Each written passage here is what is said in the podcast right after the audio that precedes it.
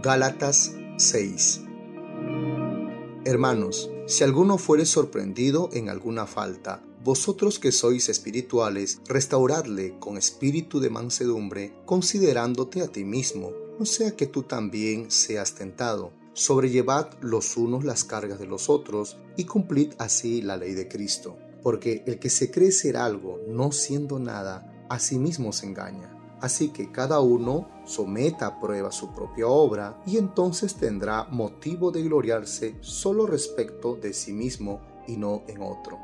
Porque cada uno llevará su propia carga, y el que es enseñado en la palabra haga partícipe de toda cosa buena al que lo instruye. No os engañéis, Dios no puede ser burlado, pues todo lo que el hombre sembrare, eso también segará.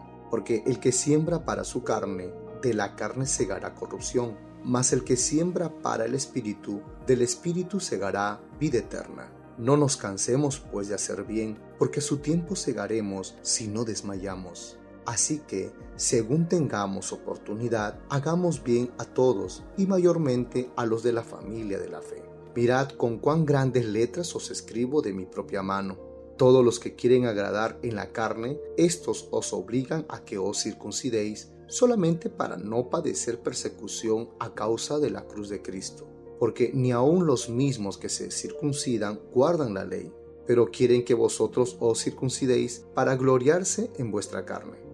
Pero lejos esté de mí gloriarme, sino en la cruz de nuestro Señor Jesucristo, por quien el mundo me es crucificado a mí, y yo al mundo. Porque en Cristo Jesús ni la circuncisión vale nada, ni la incircuncisión, sino una nueva creación.